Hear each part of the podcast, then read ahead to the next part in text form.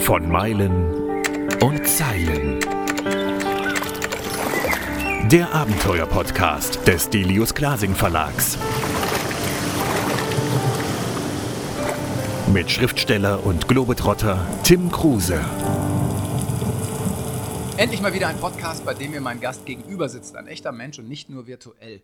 Thomas Henningsen ist da und stellt sein neues Buch vor, Mut, wie Greenpeace die Welt verändert hat, zum 40-jährigen Jubiläum von Greenpeace. Thomas ist Biologe, Greenpeace Urgestein und mittlerweile Kampagnenmanager bei Greenpeace. Thomas, wie kommt man denn als so junger Mann damals, du warst noch Student, zu Greenpeace? Denn Greenpeace war ja damals noch nicht so bekannt, wie es heute ist. Naja, ich war Biologiestudent, da hat man natürlich mit der Umwelt äh, automatisch zu tun. Aber was mich schon immer fasziniert hat, ist die Schönheit der Natur. Ich bin früher als Kind schon immer mit meinem Hund rausgegangen in die Wälder, in die Kieskuhlen äh, und habe dann aber auch sehr schnell gemerkt, wie eigentlich die Natur zerstört wird. In den 80er Jahren muss man sich vorstellen, äh, jeder Fluss war verdreckt. Ja? Man konnte da keine Fische mehr draus essen, man durfte nicht mehr drin schwimmen, ob das der Rhein war, die Weser oder die Donau die Elbe, alles das gleiche. Die Luft war verdreckt, die Wälder wurden zerstört. Man bekam dann auch über die Medien natürlich mit, was in der Welt passiert. Und das hat mich schon so aufgeregt, dass ich gesagt habe, ich muss was machen. Und in Deutschland war gerade die Diskussion um den sauren Regen sehr aktiv. Ne? Und äh, dann ging man auf die Straße und ich ging mit auf die Straße und schwupp bin ich auch da gelandet, äh, wo ich eigentlich schon immer einen Bezug zu hatte, nämlich zu NGOs, zu Organisationen, die sich da auch wirklich für einsetzen. Mhm. Damals fing das an, ähm, weil Bayer Säure in der Nordsee verklappte. Ja. So, das war der Startschuss sozusagen für Greenpeace. Wenn man da heute dran denkt, es ist ja unvorstellbar, dass sowas gemacht wurde. Wie waren die damals drauf, diese, diese Chemie-Riesen? Ja, auch dass wir, ich weiß, also im Rhein zum Beispiel konnten wir nicht schwimmen, ich komme aus, aus Westfalen, ja, ähm, wir konnten in keinem Fluss schwimmen, was du sagtest. Was war damals los? Wieso gab es dieses Bewusstsein nicht? Ich glaube, es waren nicht nur die Chemieriesen. Ich glaube, dass viele Konzerne nach wie vor eine ganz andere Philosophie, wie die Welt aufgebaut, aufgebaut ist und sein soll, haben. Es war die Politik. Es war schon damals die Politik, die extrem ignorant gegenüber allen Dingen, die die Natur ausgemacht hat, wirklich äh, war. Sie hat äh, überhaupt nicht darauf geachtet, was eigentlich die Lebensgrundlagen für uns an Bedeutung haben, sondern haben natürlich der Wirtschaft gedient. Das machen sie heute auch noch. Denn diese Säuren in die Umwelt zu lassen, ja, vor Helgoland, wo jeden Tag 1200 Tonnen wurden da äh, rausgelassen, äh, war mit einer Genehmigung versehen. Ja. Alles war genehmigt. Die Flüsse zu verdrecken war genehmigt. Die Luft zu verdrecken war genehmigt. Was in Hamburg passierte mit, mit Dioxin, das giftigste, was die Menschen jemals produziert haben, einfach in die Hamburger Luft zu lassen. Ja. Alles war erlaubt, alles war genehmigt und das muss man eigentlich an den Pranger stellen. Und heute ist es eigentlich nicht viel anders. Ja, es hat ich wollte dich gerade fragen, es hat sich einiges gebessert, aber am Ende ist es immer noch so, dass die Politik Dinge zulässt, die nicht zu fassen sind. Ne? Unglaublich. Also wir sind ja heute in einer Situation, wenn man diesen großen Schritt mal macht, 40 Jahre später, wo wir eigentlich vor der größten Umweltkatastrophe aller Zeiten stehen, ja? vor einer wirklich existenziellen Katastrophe. Äh, wir haben einen Klimawandel, ein Artensterben, was man vorher nie so überhaupt annähernd registriert hat. Äh, wir haben Verhältnisse im Moment auf der Welt. Man muss sich nur mal dieses Jahr angucken, wo alle über Corona sprechen. Äh, auf der einen Seite äh, schmilzt das Eis wie nie in einem gigantischen Tempo. Wir haben auf den, in anderen Regionen die schlimmsten Waldbrände aller Zeiten. Wir haben den heißesten Tag, der je gemessen wurde. Wir kriegen neue Studien serviert, die sagen, in 50 Jahren müssen wir mit 1,2 Milliarden Klimaflüchtlingen reden, äh, rechnen. Die NASA sagt, wir haben inzwischen äh, ziemlich gute Daten, wo eigentlich die Welt nicht mehr bewohnbar ist, aufgrund alleine der Hitzeentwicklung. Und das kann 20 Prozent der, der, der Welt, der Erdoberfläche äh, ausmachen, also der Landmassen ausmachen. Und dann kommt noch der steigende Meeresspiegel dazu. Also wir verlieren vielleicht 20, 30, 40 Prozent der Landmassen für, für uns auch zum Leben, nicht nur für uns, sondern für die Natur. Und was heißt das? Das heißt ja, Völkerwanderung, die man sich überhaupt gar nicht vorstellen kann. Soziale Konflikte, Kämpfe um Regen, um Wasser, um Nahrungsmittel, um Lebensraum.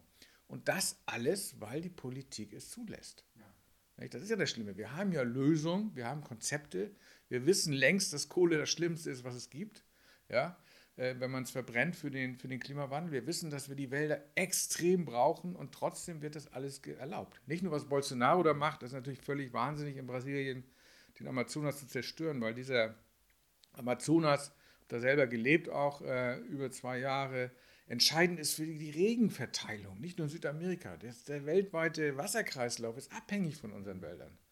Aber wir dürfen uns auch nicht hinstellen, denn wenn man sich Europa anguckt, äh, wir sind die größten Klimaschweine, muss man wirklich sagen, in Europa, denn von den zehn größten Emittenten, die Kohlenstoff, äh, CO2 in die, in die Luft blasen, sind acht Kraftwerke und sieben davon stehen in Deutschland. Ja, das ist katastrophal.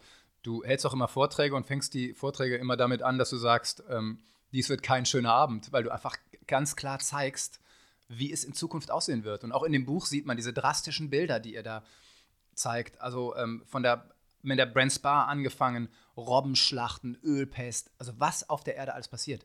Du hast vier Kinder und du siehst die Welt so schwarz. Du musst dir doch unendliche Sorgen um die Zukunft deiner Kinder machen. Also selbst wir werden es noch mitbekommen, dass die Welt sich in den nächsten 10, 15 Jahren drastisch verändern wird. Ähm, und äh, drastisch heißt, wir können damit rechnen, dass wir 2050 vielleicht keine Korallen mehr haben auf der Welt. Das muss man sich vorstellen, weil die so temperaturempfindlich äh, sind. Bei 1, 2 Grad plus äh, fangen die an abzusterben. Keine Korallen mehr. Dass der Amazonas vielleicht komplett verschwunden ist in 30 Jahren.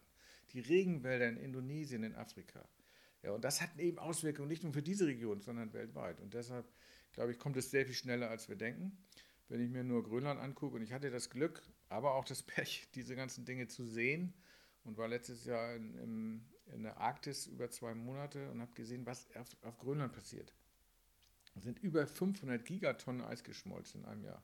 Das reicht, um ganz Deutschland 1,50 Meter unter Wasser zu setzen. In einem Jahr. Äh, diese Mengen. Und das geht jetzt so schnell, auch die Schmelze, dass jetzt wir auch im August leider ähm, von der Ohio State University, die das schon lange untersucht, äh, neue Zahlen und Fakten bekommen haben und die sagen, wir haben den Point of No Return erreicht für Grönland. Grönland schmilzt. Mhm. Ja, da können, egal was wir machen, Grönland schmilzt. Die Frage ist, wie schnell. Aber Grönland hat das Potenzial, den Meeresspiegel sieben Meter ansteigen zu lassen. Und dann komme ich wieder auf, was du gesagt hast, auf, auf die nächsten Generationen. Der sieben Meter Meeresspiegelanstieg dann sitzen wir hier schon nicht mehr. Das halt wird nicht in, 10, 20 Jahren passieren, aber wir können mit zwei Meter rechnen, noch in unserer Lebenszeit. Zwei Meter heißt, das sind die entscheidenden ersten zwei Meter, dass du in Holland kaum noch leben kannst. Ja, also wir sind jetzt in Kiel, muss man eben auch sagen. Also da wird auch vieles dann zwei Meter, würde bedeuten, die Innenstadt ist weg. Also das, das hat überall Probleme. Ne? Aber rechne nur mal mit 16 Millionen Holländern, die du verteilen musst. Das kriegst du vielleicht noch hin in Europa. Ne? Dann kommen die Belgier noch dazu, die Dänen. Guck dir jetzt die paar Flüchtlinge in Anführungsstrichen an und welche Krise wir daraus sozusagen empfunden haben. Genau. Und das ist ja nichts im Vergleich zu dem, was kommt. Das ist nichts im Vergleich zu dem, was kommt, weil wir reden von Europa, vielleicht kriegen wir es hier noch hin, gucken wir nach Asien, wo es dann hunderte Millionen Menschen sind und wo wollen die hin? Und deshalb sehe ich nicht schwarz im Prinzip für die Zukunft meiner Kinder, aber mit höchsten Bedenken. Und es macht mir Sorgen, dass man eigentlich, komme ich wieder auf den Punkt, die Konzepte und die Lösungen, die wir schon längst haben, nicht umsetzen. Denn noch können wir es aufhalten. Noch können wir es aufhalten. Sonst hätten wir das Buch gar nicht gemacht, mhm. wenn wir gedacht hätten, es ist eh alles zu spät. Noch können wir es aufhalten, aber entscheidend sind die nächsten Jahre. Nicht? Und deshalb glaube ich, sind so Entwicklungen, wie man auch bei Fridays for Future sieht oder bei den vielen neuen Organisationen, die sich wirklich viel mehr auch einbringen und auch protestieren und auch verlangen, dass ihre Zukunft verdammt nochmal gesichert wird, ein Hoffnungsschimmer. Mhm. Wir haben auch, und ich persönlich auch noch viel Hoffnung, dass wir nicht wirklich unsere Welt wirklich komplett zerstören. Äh, aber ich glaube, da brauchen wir auch andere Menschen. Andere Menschen in der Politik, andere Menschen in der Industrie und wir selber müssen auch an unseren eigenen Lebensstil ran. Ja, ähm, wenn wir ein Phänomen wie Greta uns zum Beispiel angucken, das hätte es vor ein paar, vor wenigen Jahren gar nicht geben können. Und mittlerweile folgen dieser jungen Frau so viele Menschen und gleichzeitig gibt es auch, es gibt Aufkleber auf Autos, das habe ich wirklich schon gesehen, da steht drauf, fuck you, Greta. Was ist los mit den Menschen? Also auf der einen Seite, wir spalten uns, ja. Wir, entweder wir werden Greta-Anhänger, ohne dass wir jetzt große Fans werden, aber sagen, ja, das ist genau der richtige Weg. Und dann gibt es die, die total Angst davor haben, die Angst vor Veränderung haben, vielleicht auch Angst davor haben, dass sie dafür selber ein bisschen zahlen müssten, vielleicht eine CO2-Steuer oder was alles an Ideen im, im Raum rumschwirrt. Glaubst du nicht, dass durch die Umweltveränderung auch eine so starke soziologische Veränderung kommen wird, dass wir Menschen uns total spalten in die, die die Veränderung wollen und die, die das Alte wollen? Ja, auch das ist zu befürchten. Ne? Wir sehen ja auch äh, wirklich starke Tendenzen von Populismus ne? in, in, vielen Ländern, auch wie in Europa. Ähm, wenn ich wieder das Beispiel von Brasilien nennen darf, aber wir müssen nicht so weit gehen, aber es ist ja ein Wahnsinn, was da stattfindet. Aber die Menschen werden gewählt, ja. Oder genau. was in Amerika passiert, die Menschen werden gewählt. Ja? Man glaubt ja gar nicht, dass man diesen Menschen noch wählen kann. Aber es ist ja nicht nur er das Problem, sondern, sondern wirklich die, die ihn wählen. In Europa haben wir eigentlich auch. Wir sind ja eigentlich eine, ein, ein Kontinent, der beschenkt ist. Der beschenkt ist mit Freiheiten, beschenkt ist mit, mit auch wirklich Wohlstand, mit Kultur, ja. mit vielen Dingen. Wir hatten jetzt äh, über viele, viele Jahrzehnte endlich mal keinen Krieg hier in Zentraleuropa, obwohl es in Europa immer noch welche gab äh, und gibt. Aber wir trotzdem wollen diese nicht anerkennen, und das ist, glaube ich, das Problem auch beim Klimawandel, dass dieser Wandel kommt und uns viel, viel teurer wird. Mhm. Ja, wir verlieren allen, allen Luxus, den wir haben, wir verlieren ja die Lebensgrundlagen. Ja. Wir leben hier in einer zerstörten Welt. Das wird alle treffen und jetzt müssen wir es anpacken. Das Problem am Klimawandel ist, wollte ich sagen, dass wir ihn nicht so direkt spüren. Ne, bei Corona fängst du an zu husten, kriegst Fieber. Wenn du Pech hast, musst du wirklich auch auf eine Notstation oder noch schlimmer. Beim Klimawandel sagen wir, oh, schön warm. Ne? 2018, das war so ein toller Sommer. Mhm. Wahnsinn. Es war einer der schlimmsten Sommer. Jetzt merken wir langsam, nach drei Jahren Trockenstress, aha, unsere Wälder fangen an, auch Probleme zu bekommen. Nicht? Und wir müssen auch nur, wenn wir nur mal das Beispiel Wälder uns angucken, drei Jahre Trockenstress, nach fünf Jahren ist spätestens Schluss. Ja, und wir haben ein Drittel von Deutschland ist bewaldet. Ja, was heißt das, wenn hier auch solche Brände anfangen, wie wir in anderen Regionen erleben? Also wir, wir, wir, ich behaupte immer, wir sägen nicht nur auf dem Ast, auf dem wir sitzen, sondern wir stecken den Baum auch noch in Brand von unten, äh, damit wirklich nichts überbleibt. Und das ist, glaube ich, das, was wir im Moment äh, am meisten auch anprangern müssen, dass wir einfach Zeit verlieren. Wir verlieren Zeit und wir glauben immer noch nicht, dass das, was die Wissenschaft seit Jahrzehnten im Grunde schon sagt und immer dringlicher sagt, äh, dass wir das auch umsetzen müssen. Eins der Probleme ist, dass viele Leute nicht vernünftig differenzieren in meinen Augen. Also auf der einen Seite wird gesagt, es ist nicht richtig bewiesen, dass der Klimawandel menschgemacht ist. Und ich sage dann, ist doch völlig egal. Wir wollen nicht, dass der Regenwald abgerodet wird. Wir wollen nicht, dass Gifte in den Rhein geschüttet werden. Diese ganzen Sachen wollen wir nicht. Warum schafft es die Politik nicht zu sagen, so, stopp, jetzt ist wirklich mal stopp? Wieso kommen die nicht gegen die Lobby an? Ich glaube, es ist nicht nur Lobby, es ist, wie die Politik aufgestellt. Sie reagieren extrem träge, die reagieren im Moment parteipolitisch. Ja. Es interessiert sie nicht im Grunde das System zu erhalten, sondern ihre Position, ihre Macht. Sie denken in vier Jahreszeiträumen von den nächsten Wahlen und wer sitzt da auch in der Politik? Das muss man sich auch mal angucken. Ja, ja sag's deutlich gerne. Viele Menschen, mit denen man unbedingt gerne mal ein Bier trinken möchte oder mit denen man irgendwo mal einen Kaffee trinken möchte oder sitzen möchte. Ne? Die Politik ist, glaube ich, äh, und das spreche ich jetzt nicht alle an, es gibt sicherlich, äh, sicherlich auch nette und ich habe auch gute da getroffen. Aber äh, im Prinzip ist die Politik, wie sie aufgestellt ist, ein völlig krankes System im Moment. Weil sie unterstützt die Zerstörung ja, obwohl sie sich ja hingestellt hat, um den größten Schaden vom Volk, sie werden ja gewählt, abzuwandeln. Das tun sie nicht. Sie sind feige, sie sind völlig äh, wirtschaftshörig, obwohl sie wissen, dass die Wirtschaft ja das Problem ist, im Moment, wie sie aufgestellt ist und das gemacht hat. Und wie sagt Einstein, wir können nicht mit der gleichen Einstellung, die das Problem verursacht hat, glauben, dass wir das Problem lösen. Genau. Das werden wir nicht hinbekommen. Und deshalb glaube ich, ist auf der einen Seite wirklich ein Politikwandel, und das wollen wir nur hinbekommen, wenn wir andere Führungspersönlichkeiten endlich mal in diese Etagen bekommen, die das dann auch umsetzen, was da ist. Äh, und auf der anderen Seite die Menschen auch reagieren, weil sie haben ja im Prinzip die Macht. Sie können entscheiden, was sie kaufen. Sie können entscheiden, ob sie jetzt mit einem SUV fahren oder mit einem E-Auto oder mit einem Fahrrad. Sie können entscheiden, wen sie wählen.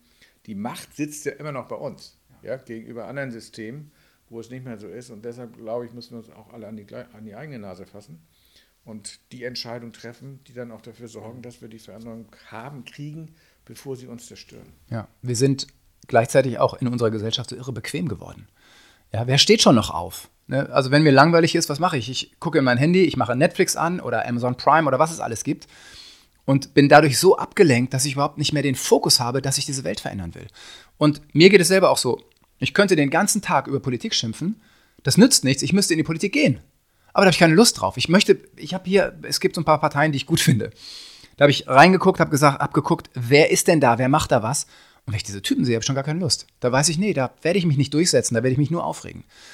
Ja, da hast du recht. Aber du musst nicht in die Politik gehen, um Dinge zu verändern. Nee, NGOs gehen natürlich auch, gewählt, klar. Ne? Du kannst auch andere Mechanismen wählen. Jeder kann in seinem Umfeld, ob das zu Hause ist, in der Schule, äh, in seinem Beruf, Dinge an, an, anstoßen und auch machen. Und das nächste ist, man muss sich auch verbinden. Ja. Er muss sich verbunden, man muss sich, man muss Allianzen bilden inzwischen, wo man es alleine nicht hinbekommt, ob das wieder in seinem Freundeskreis ist oder in seinem Netzwerk oder eben mit, mit größeren äh, weil wir das nicht aufhalten werden sonst. Ja? Und deshalb kann man die, muss man nicht unbedingt in die Politik gehen, aber man muss die Politik bewegen. Und das können wir. Ich merke ja auch, überall brennt es sozusagen in den Menschen. Die wollen ja was verändern und was Gutes tun. Nur ein Beispiel. Wir haben jetzt mit unseren Nachbarn zusammen aufgerufen, ähm, für syrische Flüchtlinge in Griechenland Kleidung zu spenden. Du glaubst nicht, was an Kartons ankommt. Das ganze Zimmer hinten ist voll mit Kartons. Also die Leute wollen ja was tun. Und die geben wirklich gute Klamotten weg. Richtig gut. Und die werden dann mit einem LKW nach Griechenland gefahren. Unfassbar. Also jeder will was tun. Und ich weiß es auch von mir. Ich will auch seit Jahren für Greenpeace arbeiten. Und irgendwie kommt man da nicht hin. Dann arbeite ich wieder als Journalist oder ich mache so einen Podcast, der natürlich auch was bringt. Euer Buch heißt ja nicht umsonst Mut, wie Greenpeace die Welt verändert hat. Und ich glaube, Mut gehört dazu. Kann es sein, dass wir ein Mutproblem in der Gesellschaft haben? Ja, ein Mutproblem, sagen wir mal, die Dinge, die man erkannt hat, dann auch im eigenen Leben umzusetzen. Denn keiner glaubt ja, dass Plastik im Meer gut ist. Ja? Keiner glaubt ja, dass es gut ist, dass unsere Wälder brennen und keiner will es auch, würde ich mal behaupten. Vielen ist es vielleicht egal oder einigen ist es egal, aber keiner will es im Prinzip, dass unsere Umwelt zerstört wird. Auch die Politiker ja nicht. Nein, im Prinzip die auch nicht. Ne? Es, gibt, es gibt wirklich viele Ignoranz, aber keiner will es. Ja? Genau. Ähm, ich hab auch, wir haben viele Gespräche auch mit, mit Staatsoberhäuptern gehabt und keiner will es. Ja? Aber die sagen natürlich, okay, aber wir wollen auch das System nicht hinterfragen. Und Mut gehört dazu, das zu hinterfragen, was man hat. Ja? Es gehört kein Mut dazu, glaube ich, auf Fahrrad zu steigen statt ins Auto. Aber es gehört Mut dazu zu sagen, ich versuche jetzt mal plastikfrei zu leben. Mhm. Nehmen wir mal das Plastikbeispiel. Wir produzieren 400 Millionen Tonnen weltweit äh, im Jahr. Weltweit. Das ist genauso viel, wenn du alle Menschen auf der Erde auf eine Waage stellen würdest, wäre das gleiche Gewicht zusammenkommen. Jedes Jahr. Nur 9% davon wird recycelt. Der Rest landet irgendwo in der Umwelt. Und es gehört, glaube ich, Mut dazu zu sagen, ich lebe jetzt mal plastikfrei. Ja, ich verzichte auf Verpackung, ich verzichte auf die Wegwerfprodukte, ich verzichte auf meinen Kaffeebecher, weil da auch Plastik drum ist. Da gehört Mut und ich stehe auch dazu. Ja, das ist ja immer noch ein Image von uns, wenn du sagst, ich bin ökologisch orientiert oder ich will umweltbewusster leben, das ist immer noch so eine, so eine Nische. Das muss ja eigentlich das normale Leben das sein. Ja? Das ändert sich gerade und das macht auch wieder Hoffnung, weil vor allem die junge Generation mitbekommt, ich brauche kein SUV, ich brauche kein dickes Auto. Wenn, dann können wir Carsharing machen oder ich fahre auf mein Fahrrad oder ich muss gar nicht mehr zum Golfspielen nach äh, Mallorca fliegen oder was auch immer übers Wochenende. Ja? Diese ganzen Lebensformen sind nicht mehr möglich. Ja, wir haben, äh, wenn man alleine an den Flugverkehr denkt, 205.000 kommerzielle Flüge an einem einzigen Tag vor, vor Corona. Ja. Muss man sich vorstellen, das kann nicht funktionieren. Nee. Und das, die, der Wachstum ist steigend. Jetzt, jetzt fliegt kaum noch jemand und trotzdem können wir alle noch leben, behaupte ich mal. Ne? Wir haben keine riesigen Einschränkungen. Ja, das ist natürlich äh, für die, äh, für die Jobs ist das sicherlich dramatisch, aber das sind auch Jobs, die sind nicht nachhaltig. Die kannst du nicht unendlich durch, durchführen. Insofern muss man sich anders orientieren. Und ich glaube, da gehört der Mut zu, zu sagen, ich mache jetzt mal einen Schnitt, orientiere mich anders, lebe was anderes auch vor und verteidige das auch und nehme auch andere mit. Das ist mutig. Du bist ja für viele auch ein großes Vorbild. Du bist ja nun Mr. Greenpeace sozusagen, mit vielen anderen natürlich noch, aber viele kennen dich. Wie lebst denn du? Also hast du noch ein Auto? Benutzt du Plastik? Isst du, isst du Fleisch zum Beispiel oder Fisch? Ja, wie lebe ich? Also ich hab, für mich war das auch ein Prozess natürlich. Und äh, es ist auch, ein, auch oft schwierig, sagen wir mal, optimal ökologisch zu leben. Das tue ich auch nicht. Ich habe auch viel im Ausland gelebt. Es ist sehr, sehr schwer, in Russland Vegetarier zu sein, kann ich dir sagen. Da war ich die letzten drei Jahre oder im Amazonas. Ja, aber ich versuche schon da, wo ich weiß, es gibt einfache und auch viel bessere Alternativen, die auch zu nehmen. Ne? Also ich kaufe fast nur Bioprodukte. Mhm. Ich sage fast, ich weiß nicht, 95 Prozent. Wenn es dann irgendwann mal nicht ist, dann ist es so, weil ich auch finde, äh, man kann es inzwischen überall bekommen und es ist keine Einschränkung und ich finde, es schmeckt auch besser. Und es gibt mir immer ein gutes Gefühl.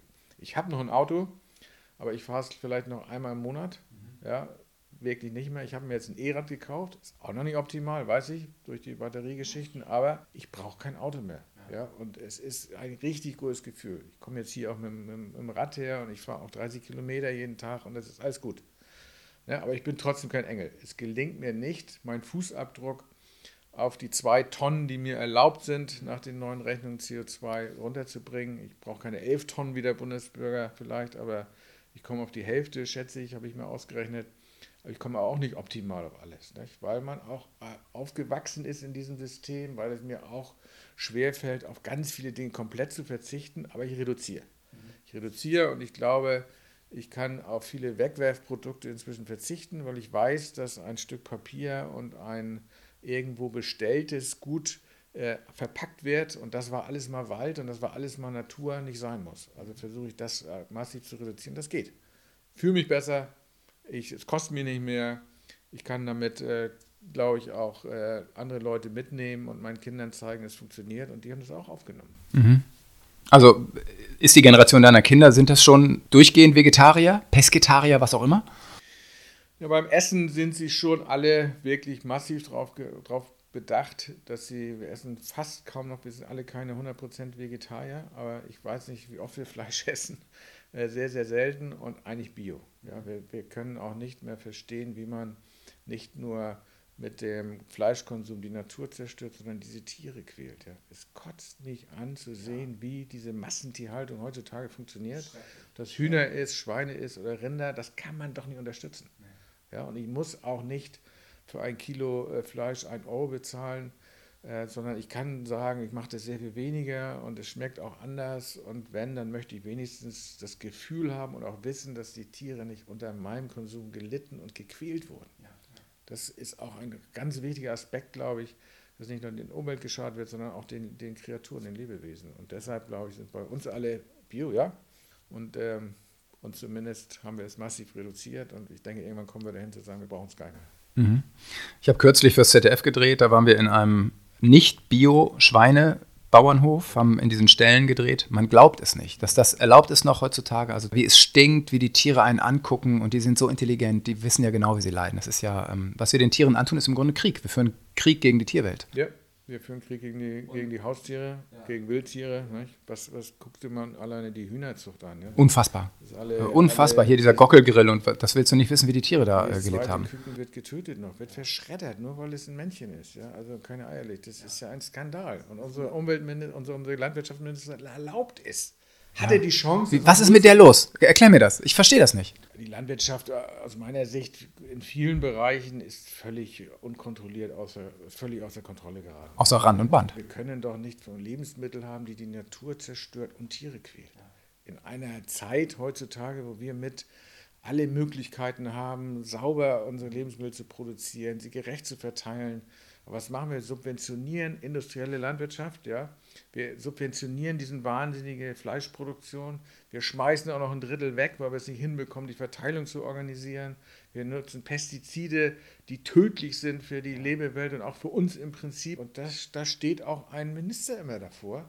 Und unsere Ministerin ist eine Katastrophe. Ist eine einzige Katastrophe. Sie macht nicht, obwohl sie auch schlau ist, das, was sie eigentlich hätte machen sollen, weil sie, glaube ich, auch diesem Politsystem wieder so dran denkt, dass sie da bleibt, wo sie ist oder noch höher kommt oder an Genau, dass sie auch nicht die Bauern gegen sich aufbringt und, und so weiter. Und da ist Nullmut. Ne? Um das Thema zu kommen, die, die Politik zeigt bei mir im Moment Nullmut. Ja? Die hat äh, nicht nur Mut, die ist feige sogar und, und, und äh, reagiert längst nicht so, wie sie es müsste. Und das machen viele Industrien auch. Wir haben auch gute äh, wirklich Ansätze. Ja? Ich sehe zum Beispiel bei familiengeführten Unternehmen, dass die einen ganz anderen Horizont haben, gegenüber den DAX-Konzernen zum Beispiel, weil die sagen, ich will da was richtig Sauberes übergeben. Da sollen ja auch eine nächste Generation von leben. Ich denke auch an meine Mitarbeiter. Ich weiß also, wo ich hingehen muss. Was war das Mutigste, was du bisher für Greenpeace gemacht hast? Ich weiß nicht, das, das Mutigste ist, ist für mich schwer zu definieren, was ich persönlich gemacht habe. Ich finde, wir haben sehr viele mutige Menschen, äh, die sich hinstellen und sagen, das hatte ich vorhin angesprochen, wir ändern unseren Lebenswandel. Ja? Wir, wir konfrontieren auch äh, unsere eigenen Eltern, hinterfragen, das merke ich heute immer mehr, kommt auch von meinen Kindern, sagen, was, Papa, was machst du da eigentlich? Ja? Äh, und das habe ich ein paar Mal erlebt, dass dass dort, äh, wenn wir die Industrie mitgenommen haben, wo das wo, und denen zeigen wollen, wo das Problem war, zum Beispiel deutsche Papierindustrie nach Kanada mitgenommen, äh, weil dort die Wälder zerstört werden für unsere Zeitschriften. Und im Grunde haben wir dann auch eine Veränderung bewirkt, weil wir es ihnen gezeigt haben und auch einer dieser großen Manager gesagt hat, Henning, wissen Sie eigentlich, was meine Tochter, wenn die mitbekommt, was ich hier mache, ich für zuständig bin, dann ist unser Verhältnis zerstört. Das ist mutig, finde ich. Ne? Natürlich machen wir auch Dinge, die, die uns wichtig sind. Und man kann sagen, es ist mutig, wenn ich im Amazonas bin oder in Russland oder in der Arktis. Aber ich glaube, dass, äh, dass das dazugehört, wenn man versteht, wie das Problem ist, dass man es nicht akzeptiert und auch sagt, ich muss selber was machen. Insofern, ja, mutig sind ganz, ganz viele Menschen. Ja. Greenpeace ist deshalb so erfolgreich, zumindest in meinen Augen, weil ihr es geschafft habt, immer wieder Ikonen an Bildern ja rauszuhauen. Das ging ja mit den ganzen Kampagnen zusammen. Jetzt bist du der Kampagnenmanager. Sucht ihr die Kampagnen danach aus, was gute Bilder bringen könnte oder danach, was wirklich gerade nötig ist, was ansteht und dann entstehen halt so gute Bilder? Wir suchen nicht die Kampagnen aus, die möglichst plakativ oder visuell sind, sondern wir sagen, wir stellen uns, am Anfang steht das Problem da. Was ist das Problem?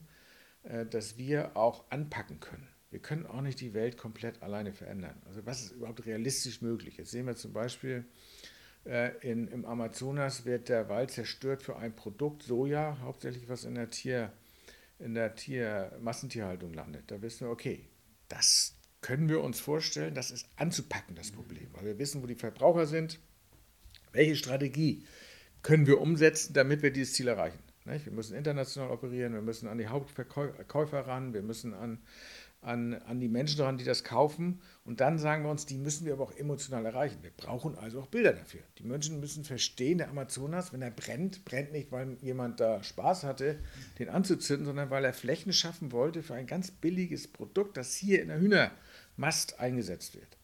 Und deshalb ist es wichtig, glaube ich, die großen Ungerechtigkeiten und Probleme auch mit Bildern zu versehen, weil das emotionalisiert uns. Und nur mit Emotionen, glaube ich, können wir dann auch Reaktionen hervorrufen. Äh, aber wir gehen nicht danach und sagen, was ist das Plakativste und das machen wir jetzt. Sondern das Ziel und die Kampagne steht immer am Anfang. Und dann sind wir natürlich schlau genug zu sagen, jetzt wollen wir es natürlich auch, äh, dass die Menschen das erfahren, damit sie reagieren. Du hast so viel von der Welt gesehen. Also du warst auf vermutlich allen Kontinenten und hast so viele Katastrophen auch gesehen und hast aber immer noch Hoffnung, dass das hier zu retten ist. Woher nimmst du die? Ja, frage mich manchmal auch. Woher nehme ich die? Ähm, also was mich antreibt, ist immer noch eine Wut, die ich von Anfang an hatte, zu sehen, warum zerstören Menschen aus wirklich Habgier eine fantastische Welt. Die Welt, und da hatte ich sehr viel Glück, ist faszinierend. Ja? Wenn man einen Eisbär beobachten kann in der Arktis, wenn man die Riesenschmetterlinge im Amazonas sehen darf, da war ich wirklich auch äh, privilegiert, das sehen zu können. Flussdelfine im Amazonas oder Riesenbäume in Nordamerika. Es ist ja eine Mischung aus Pflanzen und Phänomenen, wenn man das Nordlicht sieht. Und mich hat das so dermaßen auch bewegt zu sehen, dass das nach wie vor zerstört wird, weil es nicht nötig ist. Das war ein großer Antrieb für mich. Und der ist immer noch da. Der ist immer noch da, weil ich die Zerstörung sehe. Der zweite ist natürlich, dass ich Kinder habe, ja, und ich möchte diese Welt nicht so hinterlassen, wie sie jetzt ist. Und solange da noch ein Hoffnungsschimmer ist, es zu bewegen, dann lass uns das anpacken. Mhm. Und das dritte ist, ich weiß auch gar nicht im Moment, was die Alternative ist. Jetzt den Kopf in den Sand stecken, mhm. Partys zu feiern, zu sagen, sowieso alles zu spät, das ist nicht meine Mentalität. Und deshalb glaube ich, es stirbt die Hoffnung zuletzt. Und die Hoffnung äh, wird auch nicht auch gefördert, weil wir ja auch Bewegung haben. Wir haben äh, Greta Thunberg, wir haben äh, Fridays for Future, die Millionen Kinder auf die Straße bringen. Und ich gehe zu diesen Demos auch gerne, ja, weil, sie, weil, sie mich auch, äh, weil sie mir auch Energie geben. Und ich sehe, wie sie singen und wie sie tanzen und wie sie sagen, das ist unsere Zukunft, lasst endlich eure dreckigen Finger davon. Und diese Mischung lässt mich einfach weitermachen. Wenn du zum Schluss einen Aufruf machen könntest für die Menschen, die jetzt hier zuhören, was würdest du denen sagen? Was können die denn schnell verändern, damit sich wenigstens ein bisschen was tut?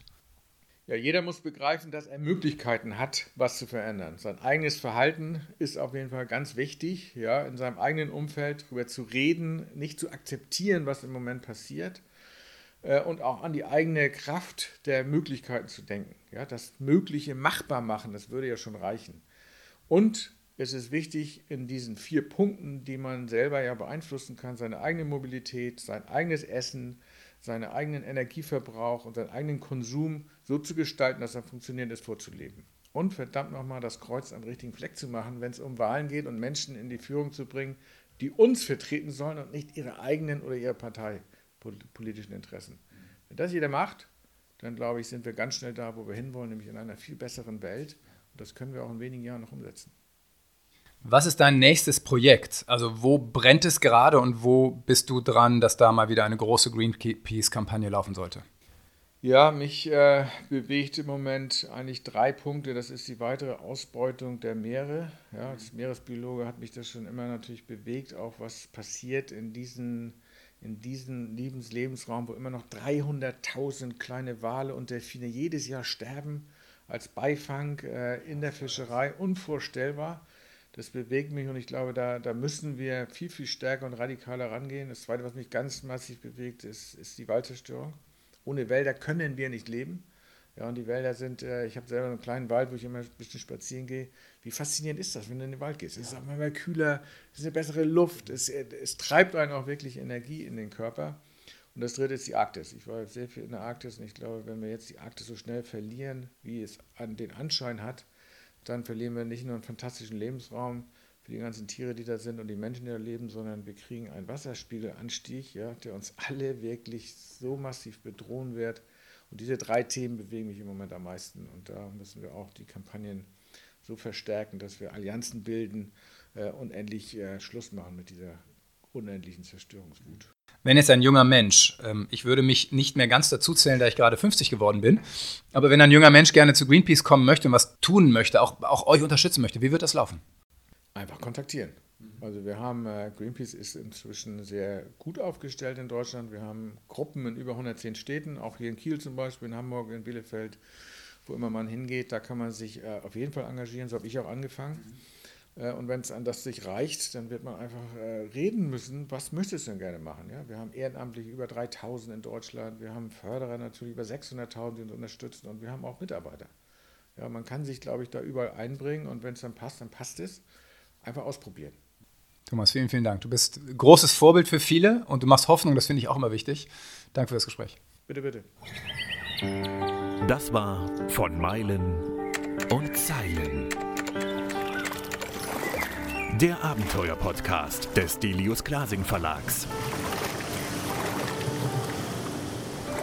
Mit Schriftsteller und Globetrotter Tim Kruse.